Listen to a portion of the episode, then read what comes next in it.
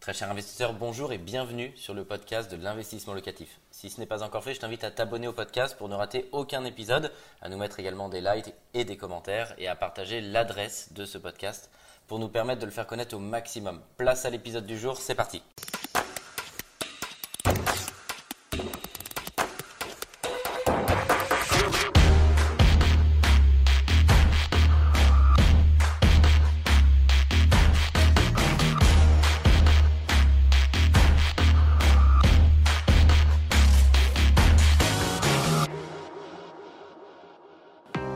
Bienvenue sur Investissement Locatif TV, la chaîne des investisseurs immobiliers. Si vous êtes investisseur immobilier en location saisonnière, alors cette émission euh, va vous passionner puisque avec mon invité, on va en parler et on va parler de comment faire le changement d'usage pour exploser votre rentabilité. On en parle ensemble en plateau juste après cette courte vidéo. C'est parti.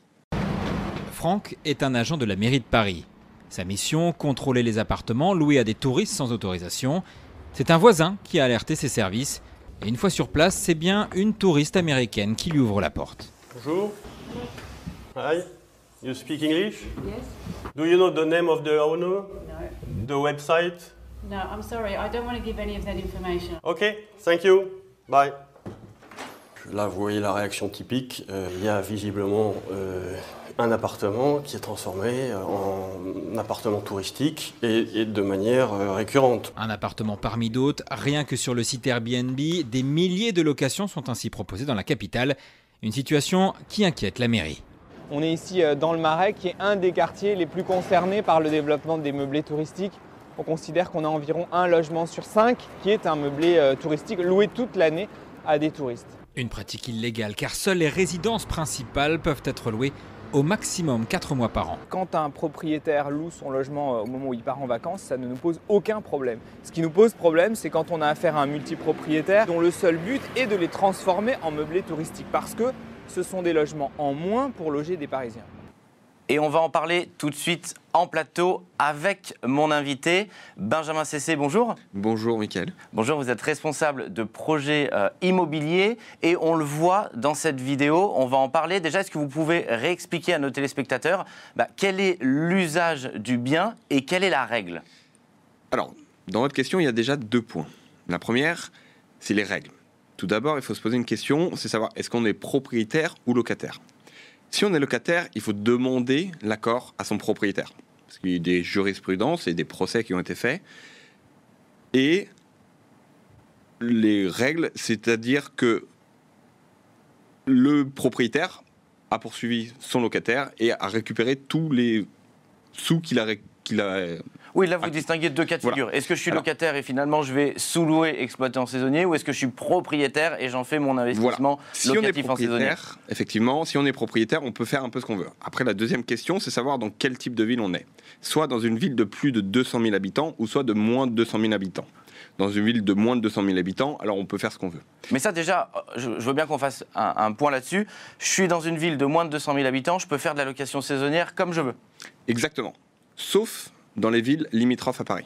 D'accord. Toutes les villes, par exemple Levallois, Neuilly, sont des villes où il y a moins de 200 000 habitants. Néanmoins, la règle a été faite qu'il est obligé, les règles sont les mêmes que celles de Paris, euh, qui s'appliquent.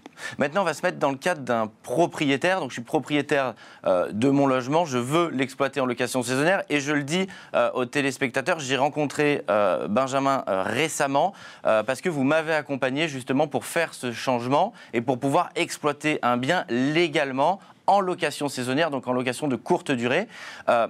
quel est l'intérêt, est-ce que vous pouvez nous expliquer, de l'usage du bien? Pourquoi on a fait ce changement? Alors, Déjà, on ne parle pas d'usage, mais de changement de destination. Mhm. L'usage, en fait, c'est utilisé dans le code, dans le code pardon, de la construction. D'accord. Donc il y a l'usage, il n'y en a que deux. C'est habitation et autres. En revanche, dans la destination, il y en a cinq. Et euh, on parle de destination, donc habitation, agricole, commerce, etc. etc. Il, y en a, il y en a cinq. Et donc, lorsqu'on veut changer, pour, pour faire exploiter en Airbnb, donc en location saisonnière, il faut être référencé auprès de la mairie en tant qu'hébergement touristique. Et donc, il faut faire un changement de destination. Alors restez bien jusqu'à la fin de cette vidéo parce que on aura un cadeau euh, pour vous à télécharger pour justement réussir et avoir cette checklist pour pouvoir faire ce changement de destination. Mais ce que se posent les téléspectateurs, c'est que bien évidemment, ça permet d'augmenter la rentabilité, si la ville s'y prête, de louer en location saisonnière. Euh, c'est quoi les grandes étapes? Comment est-ce qu'ils doivent s'y prendre? Et dans quelle mesure c'est accepté ou refusé? Alors, il y a un certain nombre de règles qui sont écrites dans le PLU, donc le plan local d'urbanisme, disponible à, chaque mairie. Ça permet de savoir quelles sont toutes les règles. Mais il y en a un certain nombre qui sont assez euh, communes. Il faut savoir si notre bien peut s'y prêter. Et le but de la mairie est tout simplement de ne pas faire des, euh, des euh, euh, marchands de sommeil, pardon. Et pour cela, en fait, il y a par exemple avoir un prospect de 6 mètres, donc par rapport au mètre au, mur d'en face, une largeur. Tout se passe en règle générale autour des fenêtres pour avoir un logement décent et qui puisse être loué. D'accord, donc ça, vous allez d'abord analyser ça pour savoir si le changement de destination est possible. Exactement. Est-ce qu'on peut parler, on va se mettre dans l'hypothèse d'un cas favorable, ce qui s'est passé pour moi, où vous avez effectué sur un bien que j'ai le changement de destination et ça a été euh, accepté. Euh, quel est le timing déjà? Alors, pour faire un changement de destination, il faut déposer une déclaration préalable. Et le temps d'instruction est habituellement normalement d'un mois. Euh, pendant le Covid, il a été élargi à deux mois. D'accord Euh, mais au bout d'un mois, normalement, on a une décision soit favorable, soit défavorable, soit favorable tacitement. C'est-à-dire que la mairie ne se prononce pas, mais elle n'est pas contre. Si c'est défavorable, est-ce qu'il y a une certaine latitude euh, Vous avez la possibilité de corriger le dossier finalement jusqu'à essayer d'arriver à obtenir un accord Ou quand c'est défavorable, c'est terminé? Non, effectivement, on peut poser, déposer autant de dossiers qu'on le souhaite. D'accord Néanmoins, si ça a été défavorable pour une raison structurelle du bien, au bout d'un moment, soit on monte complètement sur la, sur la déclaration, et là, bah, on entre dans, des, dans du pénal, et, euh, ou soit on, on essaye de modifier le dossier pour faire en sorte qu'il soit accepté. On va se mettre dans l'hypothèse favorable où le changement de destination est accepté. Est-ce qu'on peut parler des autres impacts de la copropriété? Qu'est-ce qu'il y a d'autre à obtenir pour pouvoir effectuer légalement de la location courte durée? Alors, avec la copropriété, en soi, on n'a rien à leur demander réellement. Néanmoins, si dans le règlement de copropriété, c'est stipulé explicitement que la location saisonnière est interdite ou la location de courte durée en règle générale, alors on ne peut pas le faire. C'est euh, une règle de base.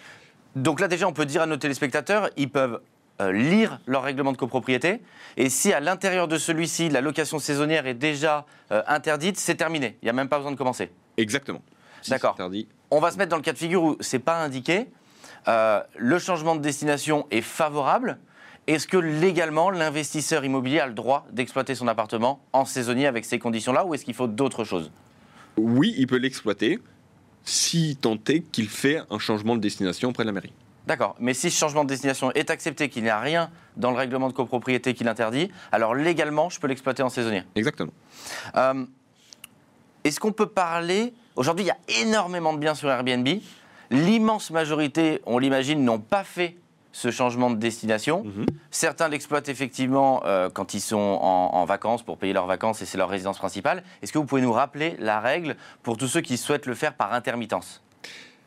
Alors légalement, si c'est un local à usage d'habitation, on est limité par la mairie à 120 jours maximum par an.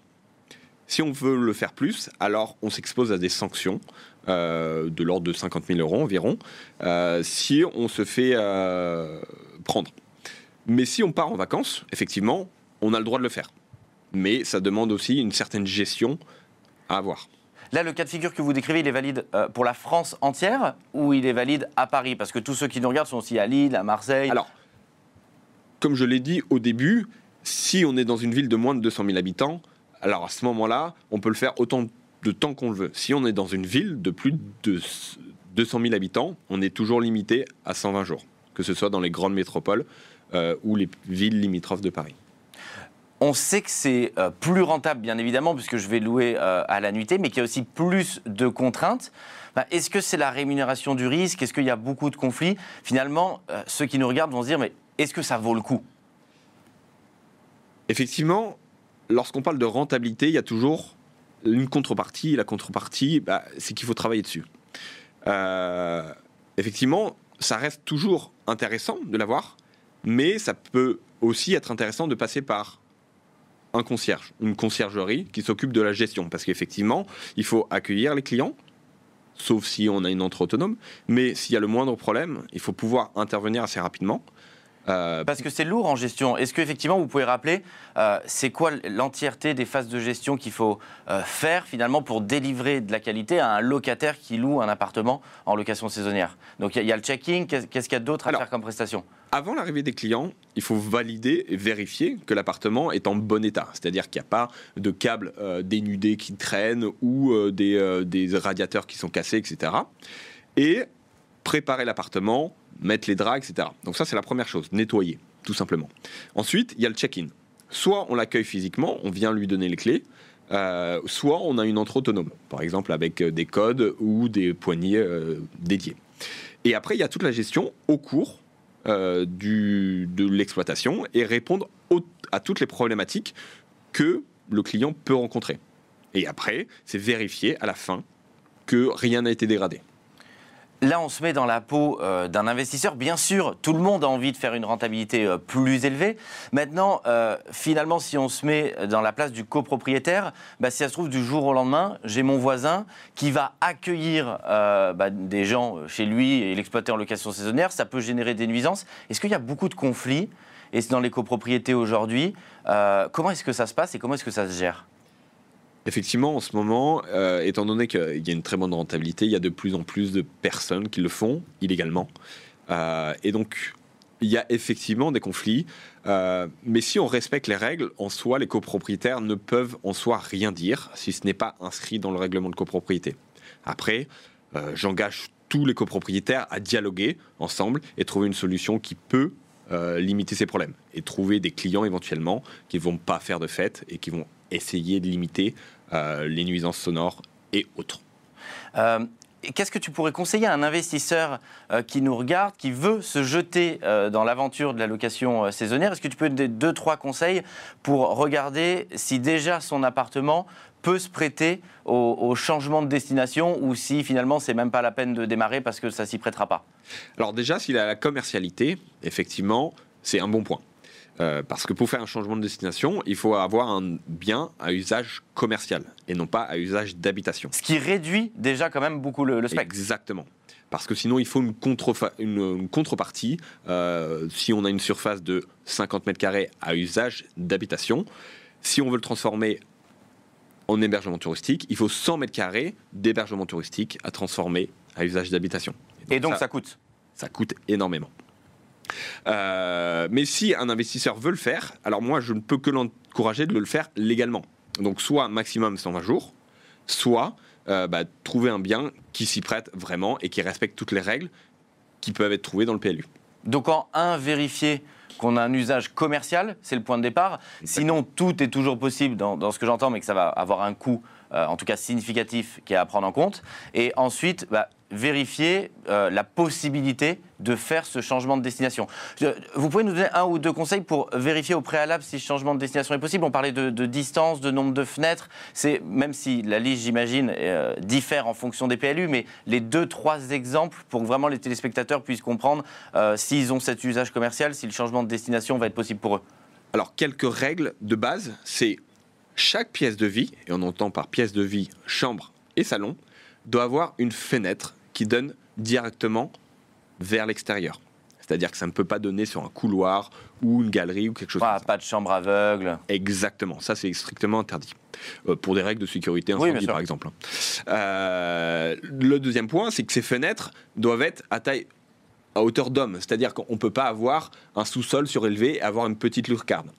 Il faut que ces fenêtres aient une taille suffisante. Il faut que euh, on ait un prospect, donc la distance entre notre fenêtre et le mur d'en face doit être de 6 mètres minimum, sinon c'est refusé. Euh, pour des questions de luminosité, que les fenêtres par exemple soient transparentes, non translucides. Il y a plein de petites règles, euh, mais effectivement ça c'est quelques petits points qui peuvent être, qui peuvent permettre de s'assurer qu'il n'y a pas de problème.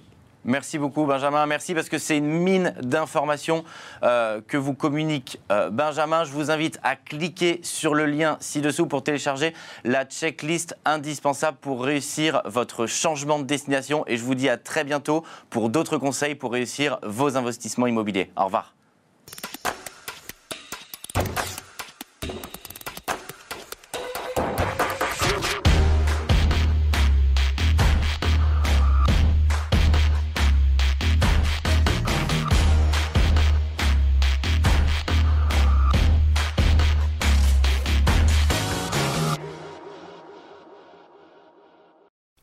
Grand merci d'avoir suivi cet épisode jusqu'au bout. Je te donne rendez-vous pour un prochain épisode. Si ce n'est pas le cas, abonne-toi au podcast, partage-le, mets-nous un like et tu peux également retrouver plus de conseils sur YouTube avec plus de 300 vidéos gratuites.